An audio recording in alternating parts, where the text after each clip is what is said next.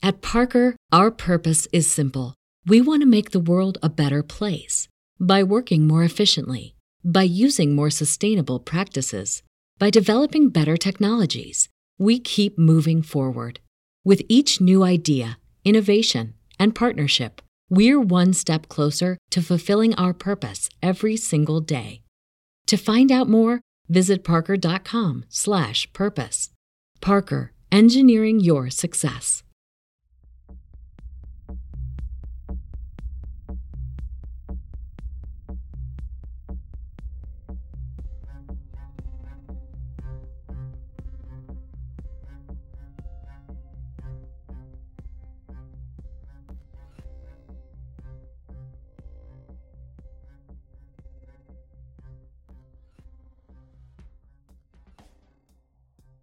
Allô tout le monde, bienvenue au balado 91 Behind the le balado québécois qui met en lumière le métier des répartiteurs d'urgence. Mon nom est Marie-Ève, je suis répartitrice 911. J'ai la chance d'être avec vous chaque semaine pour vous raconter des histoires et les dessous de mon métier. Cette semaine, on va parler d'une histoire qui s'est déroulée en 2017, puis l'appel 911 est sorti seulement la semaine passée dans les médias. Pour commencer, j'ai une petite question. J'aimerais ça savoir qui qui aime pas aller manger au restaurant? Puis surtout, qui qui aime pas manger au restaurant déjeuner du coin un dimanche matin puis boire un bon café chaud? Personnellement, c'est mon péché mignon. Pour vrai, surtout des bonnes patates déjeuner avec la sauce hollandaise. Hmm. Je dépense beaucoup trop dans les restos puis encore plus dans les restos déj. C'est pas les chaînes de restaurants déjeuner qui manquent au Québec. Il y en a un en particulier qui est populaire depuis les années 80, puis c'est le Cora Déjeuner. Coloré chaleureux et un menu très diversifié et original, chez Cora Déjeuner a volé le cœur et l'estomac des Québécois puis des Canadiens. Je vous ai sûrement donné faim, ou peut-être vous allez vous demander juste c'est quoi le rapport avec les appels 911. Restez avec moi, vous allez entendre un appel 911 digne d'un film hollywoodien. Un appel qui fait vraisemblablement fait penser au film The Call avec Ali Berry. Mais pour l'instant, ça vaut la peine de raconter l'histoire derrière cet appel-là qui donne froid dans le dos. Cora Muselli est originaire de Kaplan, un petit village dans la péninsule caspésienne. Elle est née en 1947 et ses parents sont d'origine belge. Dès son plus jeune âge, elle avait l'habitude d'écrire notamment des poèmes. Elle y parlait de sa vie qu'elle trouvait pas satisfaisante parce qu'elle vivait des problèmes familiaux, puis elle s'est vite rendue compte qu'elle écrivait tout le contraire de ce qu'elle vivait, puis qu'elle se créait son propre univers. Déjà, apprenait du négatif puis le transformait en positif grâce à, sa créativité. Elle avait comme rêve d'être professeure de philosophie puis d'être écrivaine. C'est lors de ses dernières années d'études en philosophie qu'elle a rencontré Ioannis Tsouflidou. On peut dire Tsouflidis, les deux se disent euh, apparemment, mais je vais utiliser Tsouflidou. Un restaurateur grec avec qui elle va se marier. À 20 ans, elle va être maman pour la première fois, puis elle va avoir deux autres enfants par la suite. Nicolas, Théo Harris et Gestimani. Après 13 ans de mariage difficile, le couple divorce. Ioannis retourne en Grèce, puis Cora reste seule avec trois adolescents. Donc, à l'âge de 33 ans, Cora doit subvenir aux besoins de sa petite famille. Elle met la maison familiale en vente, puis elle travaille dans un grand restaurant de 8 à 22 heures. Jusqu'à ce qu'elle tombe malade, puis doit rester alitée chez elle pendant 2-3 mois.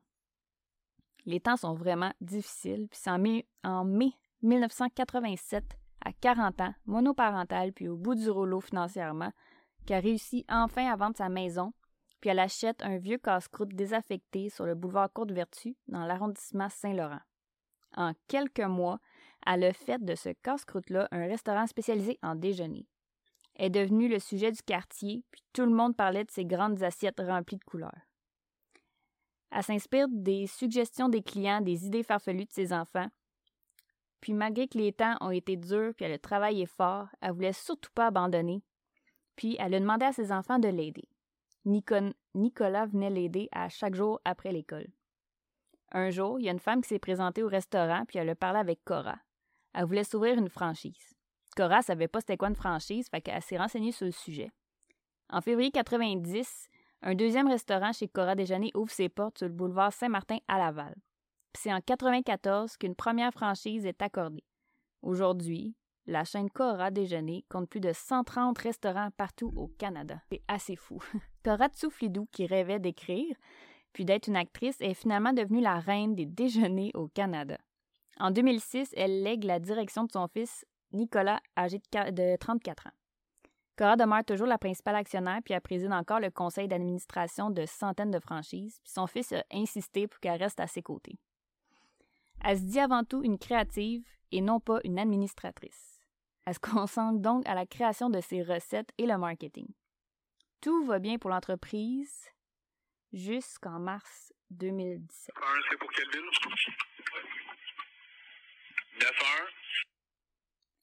Le 8 mars 2017, vers 23h30, Madame Tsouflidou se fait réveiller par deux policiers qui cognent à sa porte. Elle comprend vite qu'il y a un problème puis que l'un de ses enfants serait en danger. Quelques minutes plus tard, elle reçoit un appel, puis l'homme au bout du fil, il dit Vous allez faire exactement ce que je vous demande. Vous allez vous rendre chez votre garçon. Vous entrerez par la porte arrière, elle est débarrée, il y a des instructions sur la table. Dans un second appel, l'homme il dit de ne surtout pas aviser la police, puis il raccroche. Dans la lettre laissée à l'attention de Mme Tsouflidou chez son fils, les ravisseurs demandent une rançon de 11 millions de dollars. Cora est paniquée, puis évidemment est hyper inquiète. Qu'est-ce qui s'est passé? Puis où est son fils? Vers 21h30 ce soir-là, Nicolas Tsouflidou est à sa résidence à Mirabel, puis il se préparait pour aller se coucher. Il se brossait les dents quand on sonna à la porte. Un homme demanda son chemin, prétendant qu'il était perdu. Monsieur Tsouflidou est sorti à l'extérieur pour l'aider, puis c'est là que l'individu a sorti ce qui semblait être une arme à feu, puis aurait ordonné de se coucher au sol deux autres individus masqués sont débarqués et sont allés dans la maison où ils ont volé un coffre-fort contenant 3000 dollars en monnaie. Ils ont ensuite ligoté Nicolas avec des tie wraps, euh, un mot français, des attaches autobloquantes, puis ont mis Nicolas dans le coffre de leur voiture puis ont quitté. Pris de panique, Nicolas a réussi à faire le 9-1.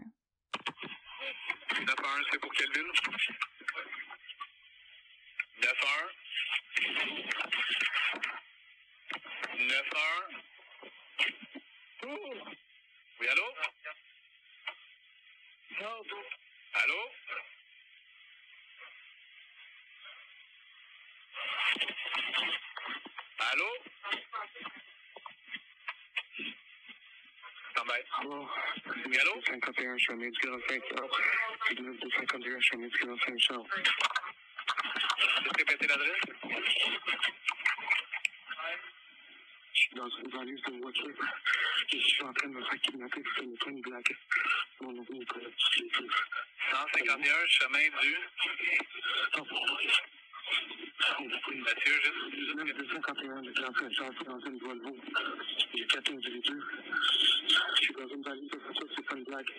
C'est Nicolas, tu sais, je peux le tuer, tu pourrais déjeuner. Aidez-moi. Allô? Vous êtes sur le Grand Saint-Charles? Allô? Oui, allô? Oui.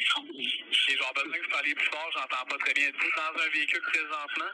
Oh, je suis sur probablement le petit Saint-Charles. J'ai mon téléphone cellulaire qui ne sert pas. Ils m'ont mis les bains hein, avec une terre rendu sur Côte-Sud, pas loin. Mon adresse, c'est 9 de 51 chemin du Grand Saint-Charles. 951 chemin du Grand Saint-Charles? Oui, à Mirabel. Je vais être rendu à direction Beaubéliard. OK, regardez, regardez, monsieur, je vais vous transférer là, à Mirabel. Gardez la ligne, d'accord? Non, monsieur, je suis dans une valise de tour. OK, monsieur. mon signal de téléphone. Oui, je comprends. Pas combien de temps que j'ai. Je comprends. Moi, j'ai votre numéro de téléphone devant moi, d'accord? Je vais quand même vous transférer à Mirabel, donner leur toute l'information vu que vous êtes sur leur histoire. Même, Mirabel, Beaubéliard, tout le monde, je suppose ce qui me ramène. Je transfère, ça sera bien long, d'accord?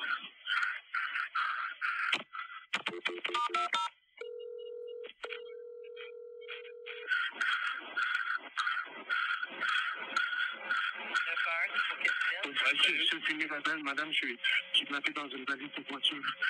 Mon numéro, c'est 5. Dans une valise de voiture, une Volvo. Ils sont venus me chercher chez moi, 19 251 chemin du Grand Saint-Charles à Mirabel, qui me suis pris au fusil à la tête. Je suis dans une valise de voiture, une Volvo, couleur bleu foncé. Monsieur, ils ont, ils ont été vous chercher sur le Grand Saint-Charles? Oui, dans ma maison, madame. Ils m'ont sorti de ma maison, ils sont en train de Madame, prenez mon signal de téléphone, je ne sais pas combien de temps que j'ai. OK, c'est quoi l'adresse exacte, monsieur? 19251 chemin du Grand Saint-Charles. Puis votre nom, monsieur? Nicolas Tchikidis. Madame, Nicolas je quoi? dans... Madame. OK. Là, vous dites que vous êtes dans une vallée que le véhicule. Est-ce que quitté de chez vous? Oui. Est-ce que pas. que est capable de dire, monsieur, dans quelle direction a pris? Est-ce que ça fait longtemps?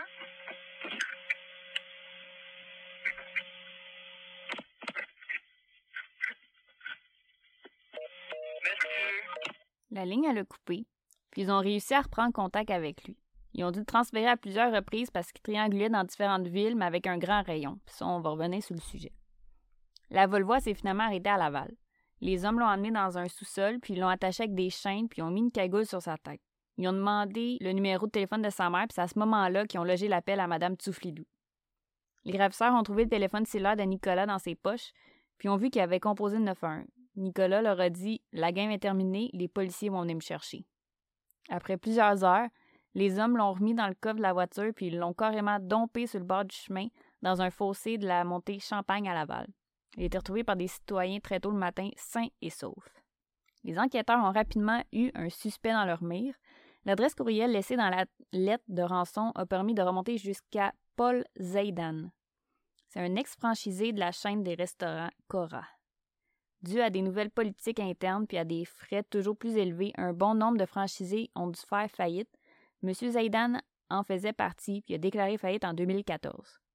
Il a perdu des grosses sommes d'argent puis c'est probablement pour cette raison-là que trois ans plus tard, il aurait décidé de kidnapper le président puis de réclamer une grosse somme d'argent. Mais plusieurs choses collent pas dans l'histoire. On apprend aussi que Théo Harris, le grand frère de Nicolas, était revenu au Québec quelques mois plus tôt après avoir passé 15, après avoir passé 15 ans en Grèce. Il aurait demandé de l'argent à sa mère, puis elle y aurait remis seulement 50 000. Était censée lui en donner 200 000 comme à son frère puis à sa sœur, mais Théo Harris avait des problèmes de consommation puis ça dérangeait sa famille.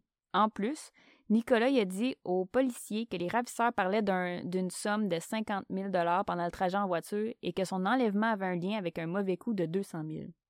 Peut-être que Théo Harris avait ordonné l'enlèvement de son frère. Dans sa contre-attaque, Théo Harris a déclaré que son frère avait lui-même organisé son propre kidnapping pour discréditer son grand frère qui tentait de réintégrer le conseil d'administration ou de vendre ses actions. Mardi le 16 novembre 2021, Nicolas Tsouflidou a raconté les événements du 8 mars 2017 au palais de justice à Laval. Il s'est fait remettre en question par la défense qui a essayé de nuire à sa crédibilité puis aussi de démontrer que M. Tsouflidou n'a pas été victime d'un enlèvement. Vous en pensez quoi, vous autres?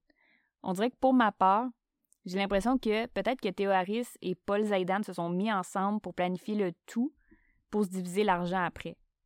Mais bon, je suis pas enquêteur, il manque beaucoup de pièces au puzzle.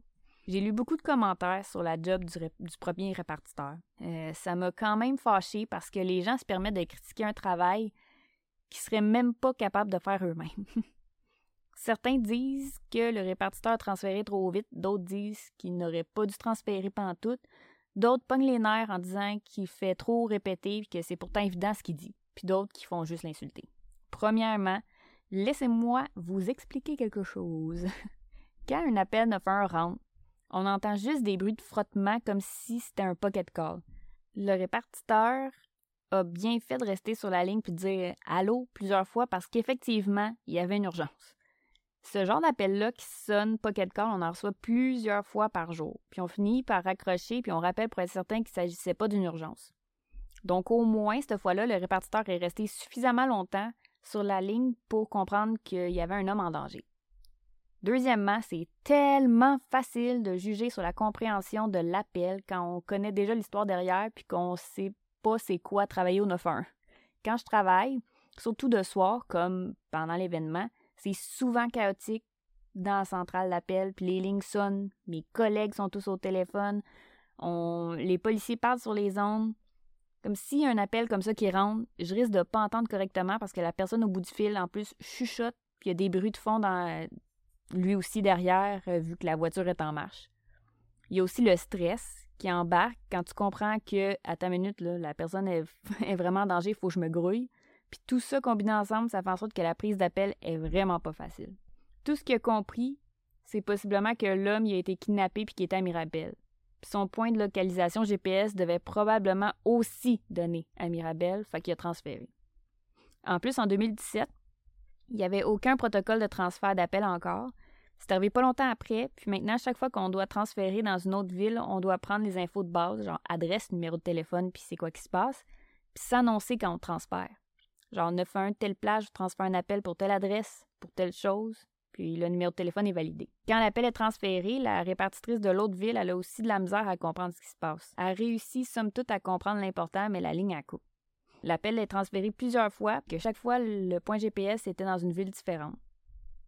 Je comprends que c'était un événement majeur, qu'il aurait probablement juste fallu rester en ligne avec la victime, seulement dire à nos collègues les informations au fur et à mesure pour qu'ils puissent aviser les autres villes puis envoyer un message narratif aux autres corps policiers. Je comprends. Je pense que le travail des répartiteurs a quand même bien été fait, puis je leur lève mon chapeau d'avoir su garder leur sang-froid. On veut tout comprendre one shot, avoir les bonnes informations, puis envoyer le secours le plus vite possible, mais des fois, ça se passe pas toujours aussi facilement. Pour ce qui est de la triangulation puis du rayon, j'ai dit plutôt que j'allais y revenir. Quand on essaie de savoir les coordonnées GPS d'un téléphone cellulaire, ça se fait pas en criant ciseaux. on doit trouver la compagnie de téléphone qui appartient le numéro, les appeler, leur donner les informations, genre notre matricule, mot de passe, numéro de téléphone, etc. On doit attendre qu'ils trouvent les coordonnées. On doit les inscrire sur Google Maps, transmettre l'information au patrouilleur. Dans une situation comme celle-là, plusieurs triangulations doivent être faites parce que le véhicule est en mouvement. Fait que ce sont des étapes à répéter à chaque fois. On doit aussi aviser les autres corps policiers du changement de localisation. Puis quand la compagnie téléphone nous donne les coordonnées, elle nous donne aussi un rayon dans lequel se trouve le téléphone. Des fois, le rayon est seulement de 5 mètres, donc c'est facile de se faire un périmètre autour de ça. Mais des fois, ça se trouve dans un rayon de plusieurs kilomètres. C'est comme trouver une aiguille dans une botte de foin. Fait que ça vient vraiment me chercher quand les gens se permettent de commenter le travail des autres, sachant aucunement leur réalité. Mais hé, hé, hé, je suis là pour ça! pour vous renseigner, puis vous éduquer sur la réalité du travail des répartiteurs 911. Mon Dieu, je me suis fait penser à Christy le clown avec mon hé, hé, hé! J'espère que vous avez aimé l'émission de cette semaine. J'ai vraiment aimé faire les recherches puis je reste quand même ambigu sur qui est responsable de l'enlèvement de Nicolas Tsoufidou. C'est sûr que c'est un événement contemporain, puis on ne connaît pas tous les détails. Faites-moi savoir c'est quoi vous en pensez, puis n'hésitez pas à vous abonner à ma page Instagram 91 Behind the Scene pour rien manquer. Je vous souhaite un beau vendredi, puis on se reparle la semaine prochaine. Bye!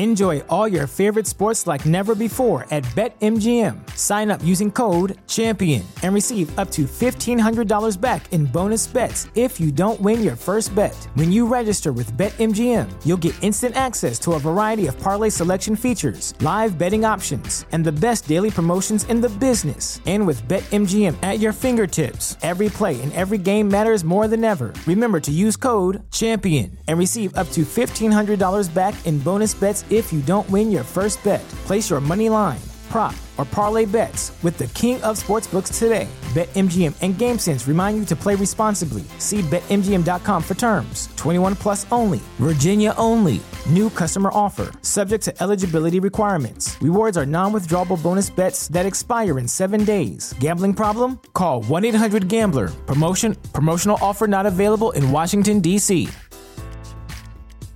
At Parker, our purpose is simple.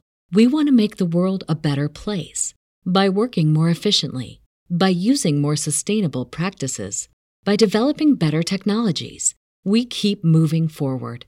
With each new idea, innovation, and partnership, we're one step closer to fulfilling our purpose every single day. To find out more, visit parker.com/purpose. Parker, engineering your success.